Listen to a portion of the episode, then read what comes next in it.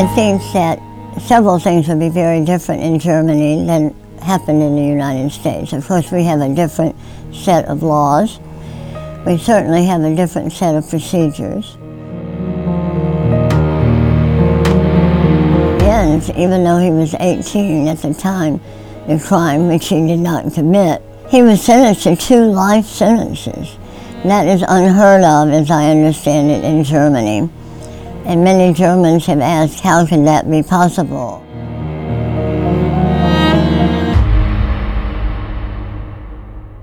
Hallo und herzlich willkommen zur achten Folge unseres Podcasts, der Fall Jens Söring, ein deutscher Richter urteilt. Ralf, in unserer Gesellschaft ist der Prozess, dieses formelle Verfahren zur Klärung von Rechtsstreitigkeiten und zur Bestrafung von Straftaten weitaus mehr als nur ein bürokratischer Akt. Es ist Symbol für Gerechtigkeit, für den Schutz der Rechte des Einzelnen und auch für das Streben nach Wahrheit. Aber erst einmal herzlich willkommen bei mir im Studio. Ja, hallo Daniela. Also da wir in unserem Podcast den Fall Jens Söring betrachten, zu dem ja auch das Verfahren und der Prozess gegen ihn gehören, wäre es natürlich super, wenn du im Laufe dieser Episode heute uns auch die prozessualen Unterschiede zwischen Amerika und Deutschland erläuterst. Wir haben ja schon im Laufe der anderen Folgen auch über einige zentrale Punkte gesprochen, die nicht nur den Prozess betreffen, sondern natürlich auch andere Themenbereiche des Falls rund um Jens Söring. Wir haben um Umstände gesprochen. Es gab einen zeitlichen Abstand zwischen den Prozessen von Elizabeth Hasem und Jens Söring. Ähm, wir haben über die Kooperation mit dem Staatsanwalt gesprochen. Also so ein Prozess verkörpert ja unsere kollektive Überzeugung, dass Gerechtigkeit nicht überstürzt, sondern nach sorgfältiger Prüfung und Überlegung erreicht werden soll. Also man muss zunächst mal wirklich nochmal vor die Klammer ziehen und sagen, dass ähm, unterschiedliche Kulturen auch unterschiedliche Rechtsordnungen rechtfertigen. Also es ist ganz normal, dass sich die Dinge in den USA in den letzten 200 Jahren anders entwickelt haben, als das in Deutschland ist. Deutschland hatte noch das riesige Problem, dass sie insbesondere nach dem Dritten Reich, nach dem Krieg, wo wir ein Unrechtsregime hatten und wo überhaupt keine Gerechtigkeit im Strafverfahren gegeben war, dass man mit der Entstehung des Grundgesetzes im Jahr 1949 Rahmenbedingungen geschaffen hat, die eben jetzt unseren formalen Strafprozess ausmachen. Deswegen hatten wir die besten Voraussetzungen im Grunde genommen, aus den Fehlern, die überall auf der Welt passieren, zu lernen und eben sicherzustellen, Strafverfahren zu kreieren, an deren Ende möglichst keine Fehlurteile stehen. Und das ist ein sehr formalisierter Prozess. Ich glaube, das ist dann auch der Unterschied zu den USA, wo sich einfach über die Jahrhunderte und mit einer anderen Geschichte und mit weniger Notwendigkeiten, sich zu korrigieren, bestimmte Verfahrensabläufe etabliert haben, man sich daran gewöhnt hat, die jetzt einfach so sind, wie sie eben sind, mit der grundsätzlichen Unterscheidung, dass wir ähm, in, in Deutschland von der Unschuldsvermutung ausgehend zur Aufklärung in jede Richtung verpflichtet sind, wohingegen in den USA eben im Kern diese kontradiktorische Auseinandersetzung zwischen Staatsanwaltschaft und Verteidigung im Mittelpunkt steht, an deren Ende letztlich dann nicht das Kollektiv der Richterinnen und Richter ein Urteil fällt, sondern eben davon unabhängig eine ernannte Jury aus zwölf Frauen und Männern. Wenn ich alles nochmal Revue passieren lasse, geht es ja auch, auch in den USA darum, Fehlurteile zu vermeiden und eine faire und gerechte Entscheidung zu treffen, also sorgfältig zu arbeiten und einen strukturierten Ansatz zu finden. Wir reden über den Fall Jens Söring äh, im Prozess. Das war ja auch der Deutsche vor Gericht in den USA. Ja, aber das sind Spekulationen jetzt, inwieweit das konkret eine Rolle gespielt hat. Ich glaube, was ganz entscheidend ist, das ist die strukturelle Situation vor Ort, ein kleiner Ort mit wenig Einwohnern. Das Besondere an dem Verfahren, die Brutalität, das Herausgehobene, der Drang, letztlich einen Täter finden zu müssen, in dieser Kombination kommt immer wieder dem Geständnis eine besondere Bedeutung zu, weil das der Anker war, die Dinge dann auch relativ zügig abzuarbeiten und zu erledigen ich denke, dass das einfach eine ungünstige Konstellation gewesen ist. Ich unterstelle den Beteiligten allerdings nicht, dass in dem Moment, wo sie dann vor Gericht gewesen sind, tatsächlich ähm, sich gegenüber einem Amerikaner anders verhalten hätten als gegenüber einem Deutschen. Gail Marshall, die wir mit ihrem Statement zum Einstieg in diese Folge gehört haben, bemängelt seit Jahrzehnten, wie Jens vor Gericht zum Beispiel durch Richard Neaton vertreten wurde. Ja, das kann man, muss man wohl auch bemängeln. Und das ist ja auch dann der, der Grundansatz. In Deutschland haben wir auch einen Verteidiger, wir haben eine Staatsanwaltschaft und wir haben das Gericht. Aber alle sind verpflichtet, objektiv zu sein. Und wenn das in dem Fall auch so gewesen wäre, dann wäre der Staatsanwalt verpflichtet gewesen, das, was der Verteidiger unterlassen hat, aufgrund seiner Objektivität und der Notwendigkeit auch zugunsten von Jens Feststellungen zu treffen, wäre gehalten gewesen, diese Beweismittel einzuführen, beziehungsweise Zeugenvernehmung ähm, zu beantragen. Und ähm, das ist eben das Problem gewesen. In einem Gerichtssaal werden nicht nur Gesetze interpretiert, sondern auch ja, unsere Vorstellungen von Recht und Unrecht, von Schuld und Unschuld. In 1987 während Elizabeths Prozess und 1990 während Jens Prozess war mir all das nicht bekannt. Aber wenn ich jetzt zurückblicke, konnte Chuck Reed zum Beispiel nie im Gerichtssaal sitzen und den Prozess verfolgen, weil er als Zeuge auf der Zeugenliste stand because he was on the witness list. As a witness, you're not allowed to do that. Chuck Reed wurde sozusagen draußen in die Warteschlange gestellt, also außerhalb des Gerichtssaals.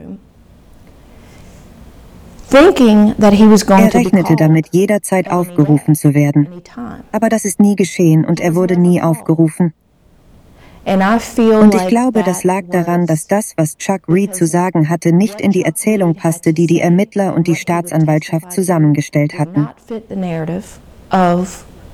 What the investigators and the prosecution had put together.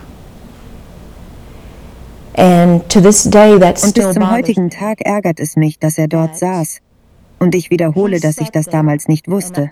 Aber er saß fast zwei Wochen lang vor dem Gerichtssaal und wartete darauf, aufgerufen zu werden, ohne zu wissen, dass er sowieso niemals aufgerufen werden würde.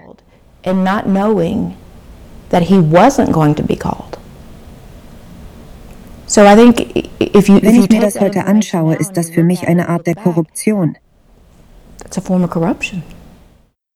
Was sagt das denn über Werte und Prinzipien aus, wenn im Prozess so viele Versäumnisse wie im Prozess geschehen gegen Jens Söring auftreten? Nun, ich denke auch, das amerikanische Recht ist ein Schuldstrafrecht, nur es ist fraglich, ob die Struktur des Strafprozesses tatsächlich dazu geeignet ist, die Schuld des Täters immer ordnungsgemäß abzubilden und, und letztlich ihr auch nachzukommen aufgrund dessen, was wir gesagt haben. Und im Mittelpunkt steht immer der Mensch und die Würde des Menschen. Und insofern muss man bei der Entziehung von Freiheitsrechten sehr stark darauf achten, dass man das, was man an Freiheit entzieht, an der Schuld des Täters ausrichtet und bewertet. Und da meine ich, ist das deutsche System überlegen gegenüber dem amerikanischen System. Ein weiterer zentraler Aspekt des Prozesses ist ja die Transparenz. Also in offenen Gesellschaften sind Prozesse in der Regel öffentlich, sodass die Bürger das Verfahren beobachten können und naja, auch das Justizsystem kritisch unter die Lupe nehmen können. Und auch eine Art Kontrollmechanismus vielleicht für die Öffentlichkeit, um zu sehen, auch ob das Verfahren fair oder unparteiisch abläuft. Was die Öffentlichkeit gerade im Fall Söring angeht, wurde das im Prozess wohl dann doch etwas zu wörtlich genommen mit der Transparenz. Also es gab einen riesigen Medienrummel, Kameras live aus dem Gerichtssaal. Ganz Bedford war voll mit Satellitenwagen. Das war eine richtige Show und zeitgleich ein großes Chaos. Ganz Bedford hatte noch nie Übertragungswagen gesehen, aber sie standen sowohl in den Hauptstraßen als auch in den Nebenstraßen. Man konnte nirgendwo parken. Mein Haus war nur zwölf Meilen vom Gerichtsgebäude entfernt. Aber ich bin jeden Morgen gegen 6 Uhr losgefahren und habe mich in die Schlange gestellt, um an dem Tag einen Platz im Gerichtssaal zu bekommen. Auf den Videos kann man sehen, dass die Leute bis weit vor der Tür anstanden und einige keinen Sitzplatz bekamen. Ja, also das Prinzip der Öffentlichkeit ist erstmal ein ganz wichtiges Prinzip. Es geht darum, tatsächlich, dass Justiz, wenn sie Urteile im Namen des Volkes spricht, dass das Volk auch in der Lage sein muss, die Urteile durch eigene Wahrnehmung, durch eigene Beobachtung nachvollziehen zu können. Das ist eben die Transparenz. Zum einen wird die Transparenz getragen durch die unmittelbar vor Ort befindlichen Prozessbeobachter. Zum anderen wird es transportiert über die Medien. In Deutschland gibt es dann allerdings immer die Abwägung zwischen den Persönlichkeitsrechten eines mit der Unschuldsvermutung noch belegten Angeklagten und dem öffentlichen Interesse, wie weit die mediale Verbreitung geht. Es können Lichtbilder gemacht werden, aber in dem Moment, wo das Gericht den Saal betritt, geht die Bild- und Tonpresse raus. Also es gibt in Deutschland keine Bildmitschnitte von Verfahren und auch keine Übertragung. Das heißt aber nicht, dass wenn in Amerika das anders gesehen wird, das schlichtweg falsch sein muss. In Deutschland würde man nur allerdings in dem, in der Abwägung, welche Interessen sind jetzt stärker eben zu betrachten, insbesondere auch wenn es um die Wahrheitsfindung geht, sich gegen eine Übertragung nach außen richten. Als ein Beispiel, die, ich hatte schon mal gesagt, das schlechteste Beweismittel ist der Zeuge der muss sich erinnern an teilweise komplexe, teilweise unangenehme, teilweise lange zurückliegende Sachverhalte. Im Zweifel ist ein solcher Zeuge nicht gerichtsgeübt. Im Zweifel kommt er das erste Mal vor Gericht. Und der verhält sich natürlich komplett anders, wenn verschiedene Kameras auf ihn gerichtet sind, die dann bis in die USA mehr oder weniger am Bildschirm verfolgt werden können, als wenn er weiß, man ist in gewisser Weise unter sich. Ja, das sind alles so Dinge, die man mit berücksichtigen muss und deswegen gibt es in Deutschland da eine ganz, ganz klare Ansage: Es wird keine Fernsehberichterstattung aus den Gerichtssälen geben. In Amerika hat man es anders bewertet und ist inzwischen wohl da auch traditionell kommt man damit klar, aber das ist halt der Unterschied. Ich meine mich sogar zu erinnern, dass aber diese Überpräsenz an Medienrummel auch dafür gesorgt hat, dass man da wieder irgendwas geändert hat. Also ich glaube, es ist nicht mehr so in dieser Präsenz und in dieser Fülle, dass alles auch gezeigt wird. Das mag sein. Das mag sein. Auf alle Fälle sind das so die, die Eckpunkte, die man da halt immer mit im Blick haben muss. Es ist, glaube ich, für ein faires Verfahren, über das wir ja auch sprechen, dass die Voraussetzungen für ein faires Verfahren ist es besser, wenn man auf der einen Seite, wie gesagt, Öffentlichkeit zulässt, wenn man es transkriptiert über die Medien, aber eben nicht in Bild und Ton in die Wohnzimmer von Millionen von Amerikanern überträgt. Wir haben in einer der ersten Episoden besprochen, dass der Weg zum Prozess gegen Jens Söring bereits sehr kritikwürdig war. In 1995 wurde Elizabeth Haysom zu ihrem Bewährungsantrag angehört. Und einer der Personen, die während ihrer Bewährungsanhörung aussagten, war der Staatsanwalt Jim Updike, der damalige Staatsanwalt im Prozess gegen sie. Er bezog keine Stellung zu der Frage, ob sie auf Bewährung entlassen werden sollte oder nicht. Uh, Dennoch hat Updike ihr geholfen, indem er sagte, Sie ist eine faszinierende Person, mit der man reden kann. Sehr charmant, wenn man ihre intellektuellen Fähigkeiten kennt. Man muss sich fragen, was passiert ist, warum ihre Eltern tot sind. Und er sagte weiter, sie war mir eine große Hilfe.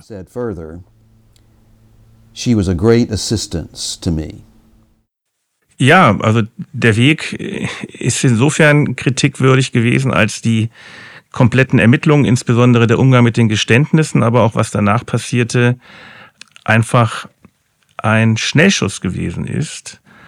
Wir können ja ausschließen, dass man, bevor man die Anklage verfasst hat, es jemanden gegeben hat, der sich nochmal mit der Nachhaltigkeit und Richtigkeit des Geständnisses auseinandergesetzt hat, sondern es war einfach so, das war ein Erfolg.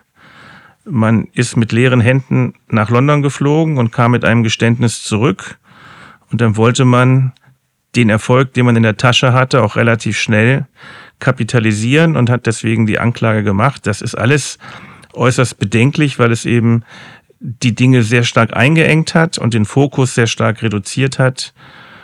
Das sind tatsächliche Kritikpunkte. Äh, wo ich aber der Meinung bin, man hätte sie auch anders handeln können. Das ist jetzt nicht zwingend so, nach meiner Überzeugung, dass das in Amerika in jedem vergleichbaren Fall so gewesen wäre. Es war halt nur in diesem Fall so und ich darf da jetzt einfach auch nochmal sagen, es ist vielmehr der, der mangelnden Professionalität eines noch sehr jungen Ermittlers und seiner damit nicht vorhandenen Routine geschuldet gewesen als dem amerikanischen System. Wir haben über einige Punkte bereits gesprochen, über Zeugen, über die Kronzeugen, über die Rolle des Richters, über die Medien und die, deren Präsenz. Die Rolle des Anwaltes ist natürlich wesentlich, also die Versäumnisse des Verteidigers von Jens Söring, der nicht insistiert hat bezüglich des Reifenexperten, der sich zum Sockenabdruck geäußert hat, die Fragetechniken, äh, die er nicht beherrscht hat, dass er nicht darauf insistiert hat, Christine Kim auch äh, vorladen zu lassen, der nicht darauf gepocht hat, Chuck Reed in den Zeugenstand rufen zu lassen. Vielleicht wäre es gut, auch über die Prozessmethoden und Regularien in Virginia, die sehr strikt sind, zu sprechen. Ja, es ist einfach ein, ein sehr formalisiertes Verfahren. Wenn ich sage sehr stark formalisiert, das heißt, es hat eine, eine stärkere Neigung zur Formalität als zu den Inhalten. Und das ist sicherlich ein Schwachpunkt. Es muss eigentlich immer darum gehen, welche Ergebnisse kann ich mit welchen Mitteln erzielen und nicht so sehr mit der Förmlichkeit, wie bringt man was ein.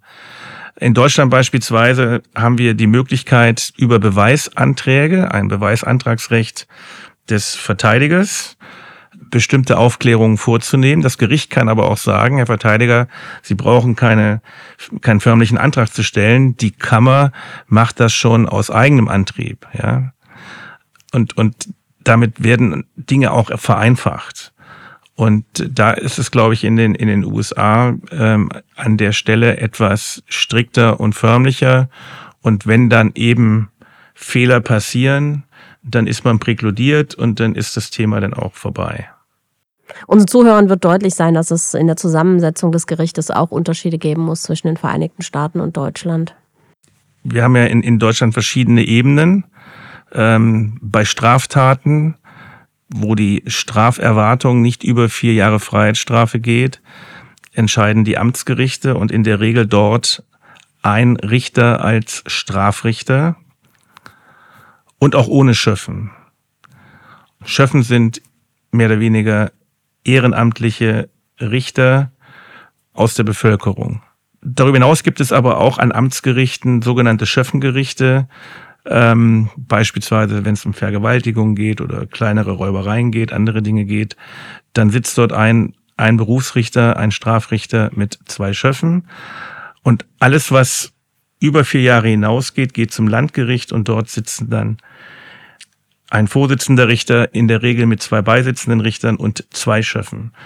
Das ist zumindest im Schwurgericht der Fall. Also da, wo es um Mord oder Totschlag geht, ist die Kammer letztlich so besetzt. Dann gibt es einen Staatsanwalt und es gibt einen oder mehrere Verteidiger, je nachdem Sachverständige, die da sind, Dolmetscher und so weiter und so fort.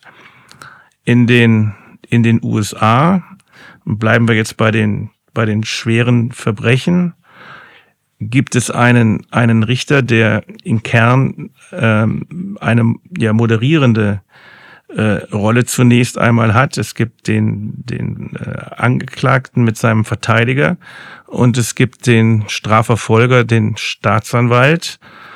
Und für den Abschluss des Verfahrens, für den Schuldspruch, der ist dem Gericht als solchem entzogen, sondern der wird eben einer, einer Jury den sogenannten Geschworenen zugewiesen. Das sind äh, zwölf Menschen, die aus unterschiedlichen Berufsgruppen, unterschiedlichen Geschlechten oder auch Hautfarben und so weiter gewählt werden, um über die Heterogenität der Struktur die gesamte Gesellschaft abzubilden und mit ihrer natürlichen Wahrnehmung letztlich einen solchen Lebenssachverhalt zu bewerten, ob er denn stimmt oder nicht stimmt.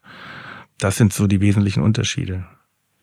Sie meinen, er hat eine Sonderbehandlung durch das Rechtssystem hier in Virginia erfahren, was dazu führte, dass er auf Bewährung entlassen wurde.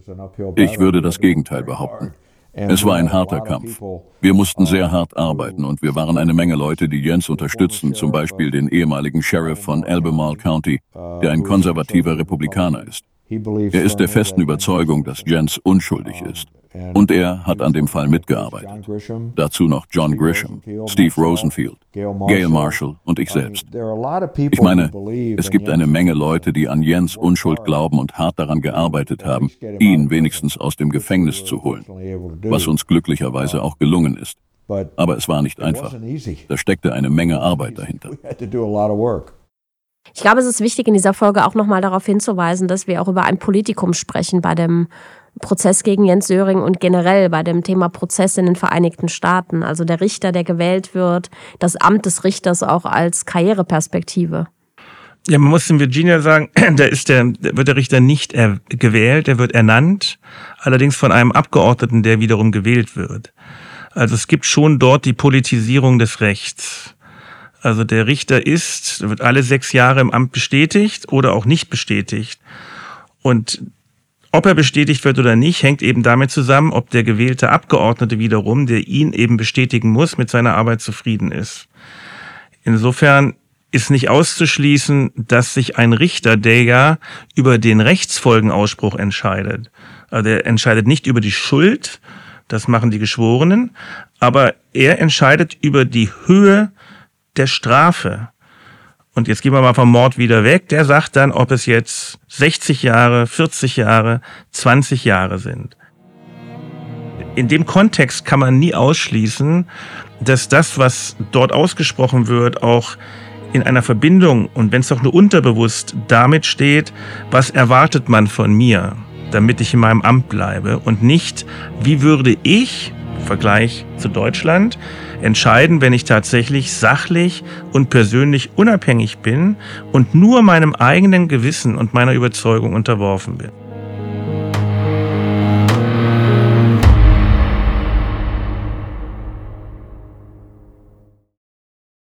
Also jetzt nicht für die Karriere, es ist eher so die, die Sicherung meines beruflichen Statuses, ja.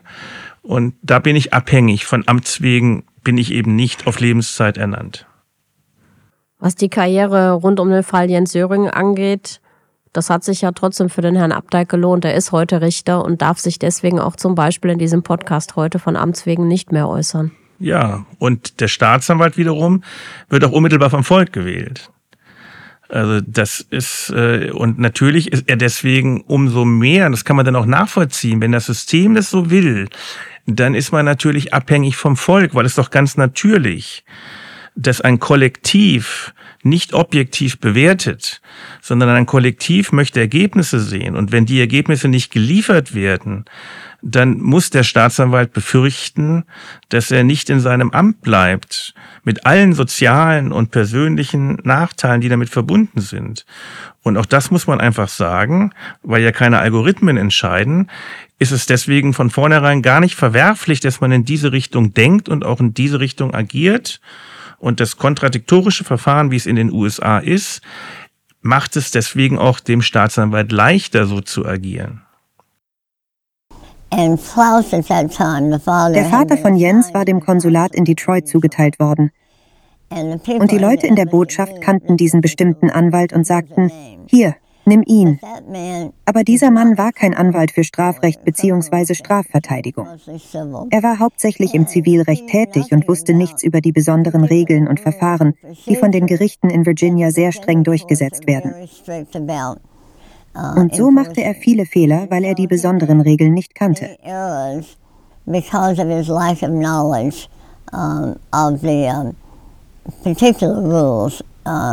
er hatte Beweise, um ein neues Verfahren aufgrund des von mir erwähnten Zeitschriftenartikels zu erwirken, aber er stellte einen Antrag auf Aufhebung, nachdem das Urteil gefällt worden war. Er hat den Antrag zwar innerhalb von 21 Tagen nach Urteilsverkündung eingereicht, aber das ist nicht das, was die 21-Tage-Regel in Virginia bedeutet. Die 21-Tage-Regel in Virginia bedeutet, dass innerhalb dieser Zeit neue Beweise eingebracht werden müssen. Danach verliert der Richter die Zuständigkeit und kann nichts mehr machen, selbst wenn er es wollte.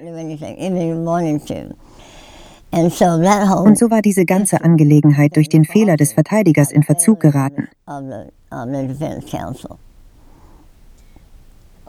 Wie wichtig wäre eine Änderung des Rechtssystems in Virginia? Nun, wie Sie sich vorstellen können, sollte es eine hohe Priorität haben. Es gab zwar einige Reformen, aber die Häftlinge dürfen zum Beispiel nicht wählen. Wenn man sich also um einen politischen Posten bewirbt, kann man nicht auf die Wünsche und Bedürfnisse einer Bevölkerung eingehen, die nicht wählen darf. Hinzu kommt, dass einkommensschwache und farbige Menschen im Gefängnis die Mehrzahl sind.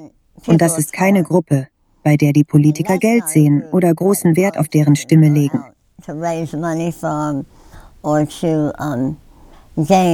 to any great extent. So we have to wir müssen uns also darüber im Klaren sein, dass wir extrem hohe Gesamtkosten für Häftlinge haben, die Politik diese Teile der Bevölkerung aber überhaupt nicht als relevant ansieht.